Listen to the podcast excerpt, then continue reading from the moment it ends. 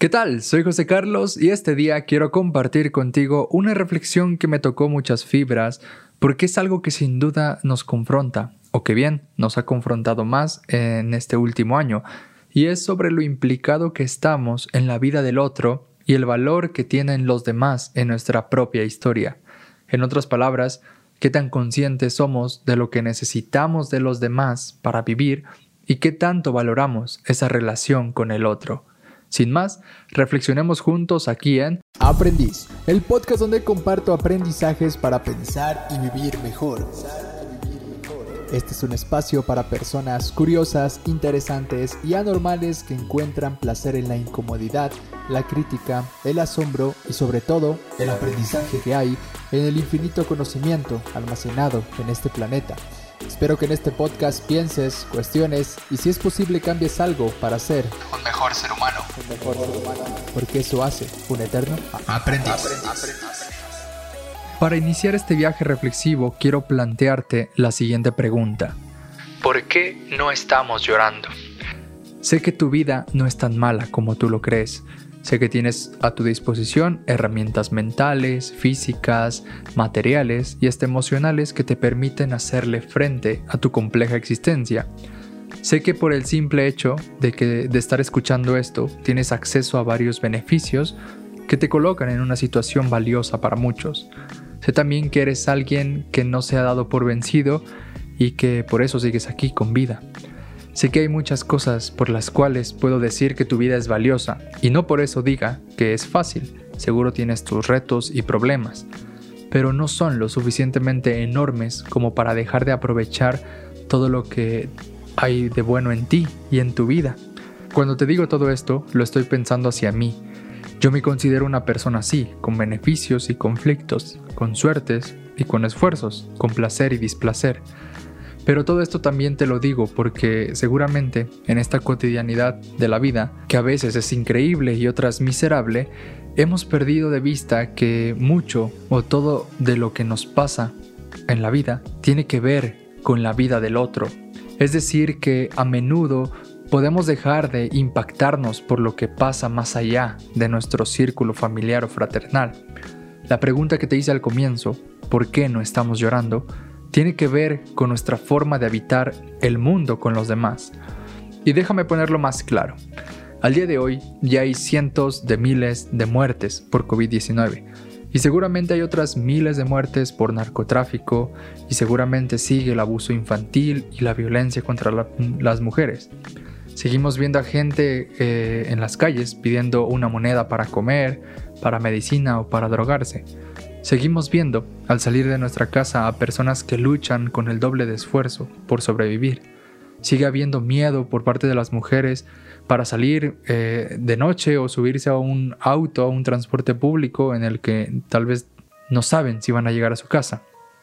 Hay muchas personas en este momento que están sufriendo por algo y surge entonces la pregunta, que difícilmente se responde, que es ¿por qué no estamos llorando? Y esta reflexión la hago para que cada uno se confronte su modo de vivir en el mundo, y no porque tenga una solución para salvar la vida de, estas personas. Sería muy estúpido de mi parte pretender ofrecerte una alternativa para curar este malestar existencial. Así que lo que voy a hacer es confrontar la forma en la que vivo eh, mi relación con los demás y a partir de ahí poder cambiar mi realidad.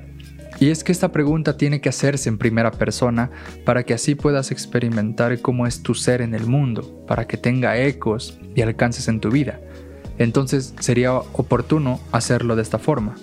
¿Por qué no estoy llorando? ¿Cómo aprendí a distanciarme de los demás? ¿Qué me impide interesarme por el otro? ¿Cuándo alcé una barrera para no ser tocado por el otro? cuando elegí mirar todo lo que pasa sin que me pase nada, cuando aprendí solo a ponerme a salvo a mí. Tú y yo estamos en el mundo y ese mundo está repleto de personas. Personas que como tú y como yo tienen necesidades, sufren, gozan, ríen, lloran, disfrutan, cometen errores, triunfan, se deprimen, etc. Dentro de este mundo podemos preguntarnos, ¿dónde estoy yo aquí? ¿Qué lugar elijo tomar? Preguntas que suenan simples si te las tomas literal, pero que se vuelven cruciales si dejas de pensar que existe algo así como el mundo y yo, los otros y yo, como si los demás estuvieran fuera de ti, cuando lo cierto es todo lo contrario. El mundo, los demás están dentro de ti. Tú y yo no somos nadie sin los demás. Somos como peces en el agua, peces que están envueltos, sumergidos e inmersos por los demás. La escritora María Marina Garcés dice que el otro no está frente a nosotros, está ya en el aire que respiramos, en el acento de nuestras palabras, en los objetos que manipulamos, en todas nuestras acciones. Fin de la cita. Entonces, surge la pregunta, ¿cómo le hago para fingir que los demás están allá afuera y yo aquí? Todo esto que te acabo de contar sucede porque tomamos una o todas estas actitudes. La del espectador, la del consumidor y la del solitario. Enseguida te hablaré de cada una de ellas, comenzando ahora por la de el espectador. En estos tiempos donde se puede ver la vida de los demás a través de una pantalla, recibir atención a cliente eh, por medio de una app, hacer compras en un solo clic y quedarse viendo historias prefabricadas para entretenerse eh, durante todo el día. Las personas hemos desarrollado más la habilidad de ver, observar, de ser testigos, de ser espectadores de lo que pasa en el mundo y en la vida de los otros. Ese es el objetivo de las redes sociales, tener un acceso ilimitado a la vida de los demás, a ver lo que sucede con ellos, y aunque hay muchos mamadores que dicen utilizar las redes para informarse o aprender, y yo debo confesar que me consideraba uno de esos, ya no, o ya lo estoy transformando. Bueno, lo cierto es que aunque te creas eso, en algún momento vas a terminar eh, curioseando la vida de tu amigo, de tu crush, de tu compañero de la escuela, de tu famoso favorito, de lo que sea. Hay un deseo casi ya normalizado por ver lo que sucede en la vida del otro, pero hasta ahí. Muchos llegamos hasta ahí Muchos vemos a través de la ventana del teléfono lo que pasa en el mundo y apenas nos aburra o tengamos algo que hacer, cerramos esa ventana y seguimos con nuestra vida. Hoy tenemos la oportunidad de ser espectadores de muchos y de mucho de lo que pasa. Pero ser espectador del mundo no es igual que ser parte del mundo, que implicarse en él, que habitar en él. El escritor Jorge La Rosa decía que, aunque casi todo pasa ante nuestros ojos, Casi nada nos pasa a nosotros, casi nada se vuelve experiencia, casi nada nos toca de verdad, casi nada nos deja a nosotros una huella, una herida, una marca, casi nada nos transforma. Fin de la cita. Cada día que pasa nos estamos habituando más a ver el mundo a través de la pantalla, convertido en imágenes, videos, píxeles, realidades que ya no son accesibles para nuestro cuerpo, Hoy en día las imágenes que vemos de lo que pasa en África son eso, imágenes. Los videos de lo que sucede en Afganistán son eso, videos. Lo que vemos en México con las vacunas o con la situación política son eso, imágenes, texto, discurso, etc. Cosas que se pueden borrar, bloquear, silenciar con el fin de no ser vistas, con el fin de no dejarnos tocar por ellas, porque no nos aportan valor, entre comillas. Cada vez más escucho y leo a personas que dicen que lo mejor que puedes hacer en Internet es dejar de seguir a las personas que no te aportan valor. Hasta cierto punto estoy de acuerdo, porque ya casi es inevitable consumir basura en Internet. Hacer una mínima limpieza de lo que te sale en redes hoy en día es un gesto de salud mental. Pero no es suficiente. Y ahora con todo esto que te estoy comentando, surgió en mí la pregunta y me cuestioné si es necesario hacer eso, si es lo mejor para mi vida, y si no estaré fortaleciendo mi coraza contra el otro. Por esta razón al inicio del episodio te dije que este tema me tocó muchas fibras porque llevo varios años siguiendo estas recomendaciones de seguir a menos personas, seleccionar con supuesto criterio a las cuentas que sigues y otra serie de cosas que hacen de mi burbuja algo mío, algo que solamente me importa a mí creando así una actitud de espectador, donde veo pasar la vida, pero no dejo que me pase nada a mí. Entonces, como decía Garcés, el mundo convertido en imágenes deja de ser lo que hay entre nosotros, aquello que hacemos y transformamos, y solo se nos ofrece para ser mirado y atacado. Y si la mirada que era una forma de contacto, ahora se ha convertido en una forma de distanciamiento, porque si algo no es grato a mis ojos, con un clic lo bloqueo y listo, me libro de esa realidad. De esta forma comenzamos a ver en categorías de el otro allá y yo aquí. Ser un espectador significa eso, ver pasar las cosas sin sumergirme en ellas, escuchar a los demás sin dejarme tocar por su historia, sus heridas, su mirada. Esto quizás para escondernos de algo que no queremos ver o sentir, para no experimentar miedo, incertidumbre, compromiso o responsabilidad, realidades que te encaminan a una serie de experiencias para las que no todos estamos abiertos a vivir. Yo, en lo personal, durante el tiempo que estuve viviendo en Ciudad de México, cuestionaba mucho mi humanidad cuando salía y viajaba en metro y veía a muchas mujeres jóvenes y ancianas pidiendo dinero afuera del metro. Tan solo ver eh, a esas mujeres resonaba algo en mi corazón que no podía explicar y que muchas veces no me dejaba sentir porque no sabía qué hacer y aún sigo sin saber y sin tener claridad, la verdad. Todavía hoy salgo de mi casa y camino por las calles de mi pueblo y veo a gente que, que sé que vive la vida muy distinta a mí y me genera sensaciones de displacer, porque de algún modo sé que vivo distanciado de esas realidades. Hay algo en mí que resuena cuando pasa esto, pero no tengo claridad de qué es. Pero con esta reflexión ya estoy comenzando poco a poco a, dejarme sentir, a dejar ver, a explorar todo esto para ir reconociendo qué es lo que realmente puedo o no hacer o quiero hacer. En fin, el punto aquí es cambiar un poco mi actitud frente al otro. Muy bien, pasemos a otra actitud desgarradora que tomamos frente al mundo y los demás y es la de el consumidor. Y para explicar este punto déjame contarte un breve cuento del autor Ítalo Calvino en el que narra la historia de un poblado llamado Leonia.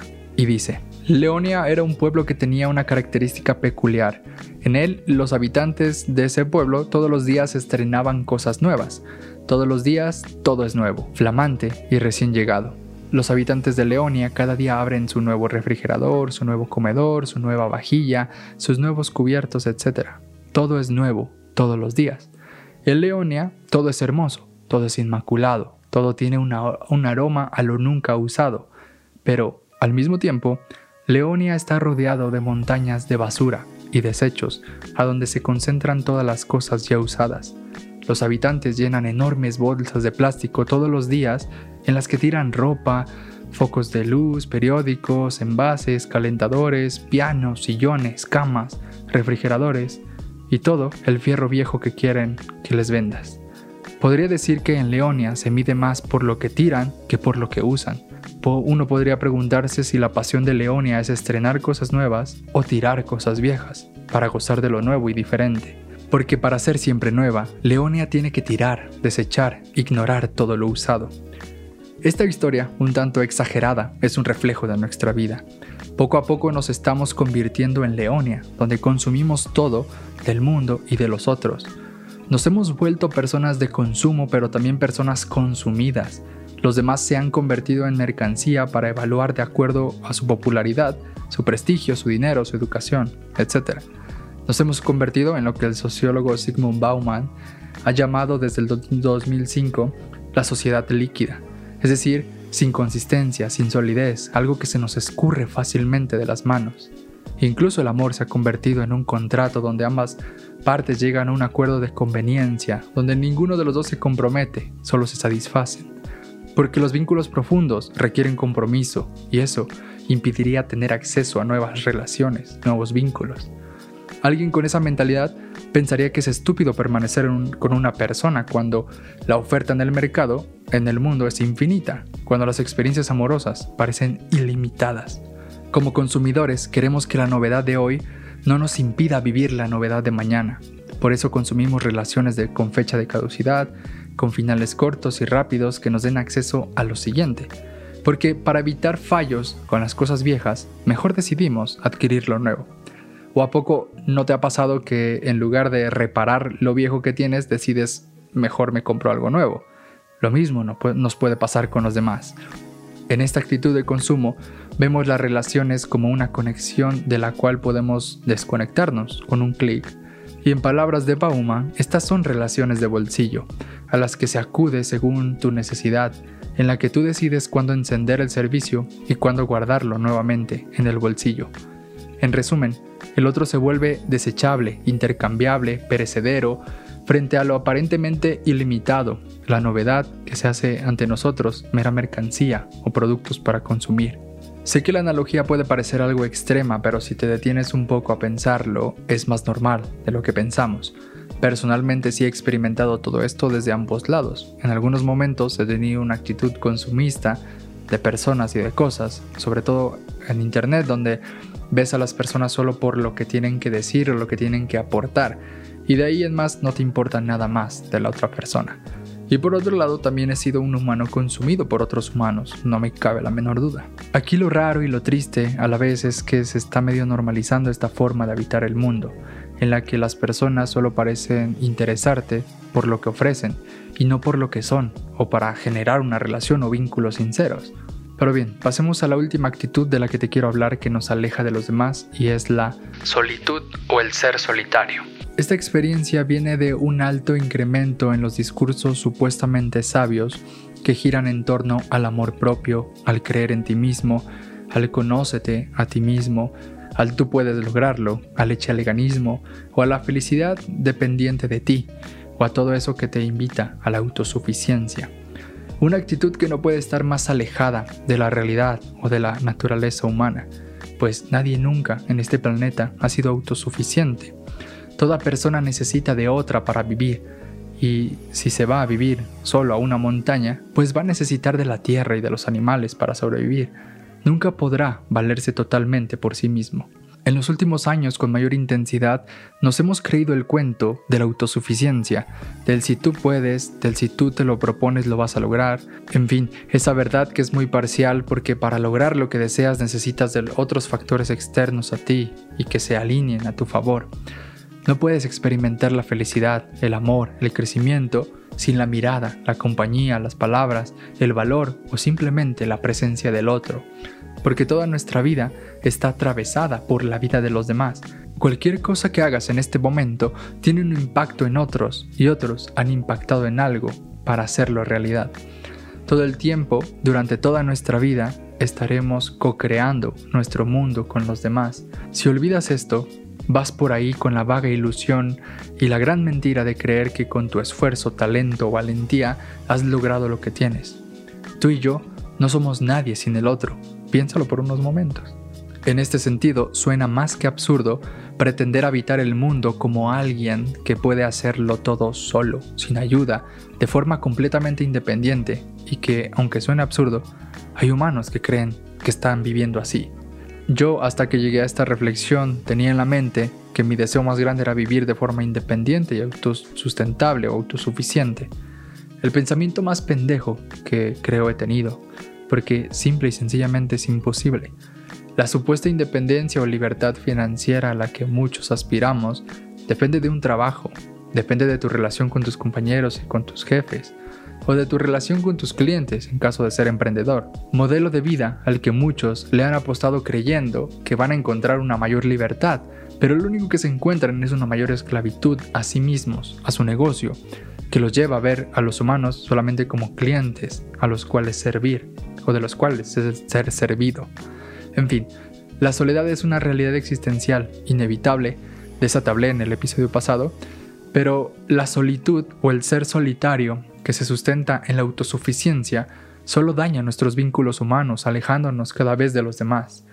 Pero bien, ya para ir cerrando todo este tema y para que no suene todo muy fatalista, eh, me preguntarás, bueno, ¿qué podemos hacer? Y es que pareciera que el único remedio que tenemos es dejarlo todo y convertirnos en Madre Teresa de Calcuta. Pero no es así. La cosa es más simple, pero nada sencillo. Porque dejarse impactar por el otro cuesta, y cuesta mucho porque tienes que vencer tu ego tóxico que cree que estás solo para servirse a sí mismo y a los suyos. Bueno, pues no, no todo está perdido, y si ya de entrada te abres a explorar esta pregunta inicial de ¿por qué no estoy llorando?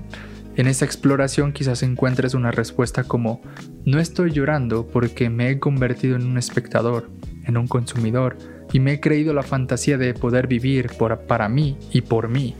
En fin, tú ya irás descubriendo tus propias respuestas, solamente ábrete a esa pregunta para ir iniciando. Pero bien, ya siendo más directos, el antídoto que tenemos frente a esta terrible indiferencia es dejar que la vida del otro nos afecte, nos toque, nos mire, nos atraviese. Es algo como la empatía, pero más profundo, porque estoy hablando de dejarte sentir la herida que el otro siente. Es esta la única forma de vincularse con sinceridad con los demás.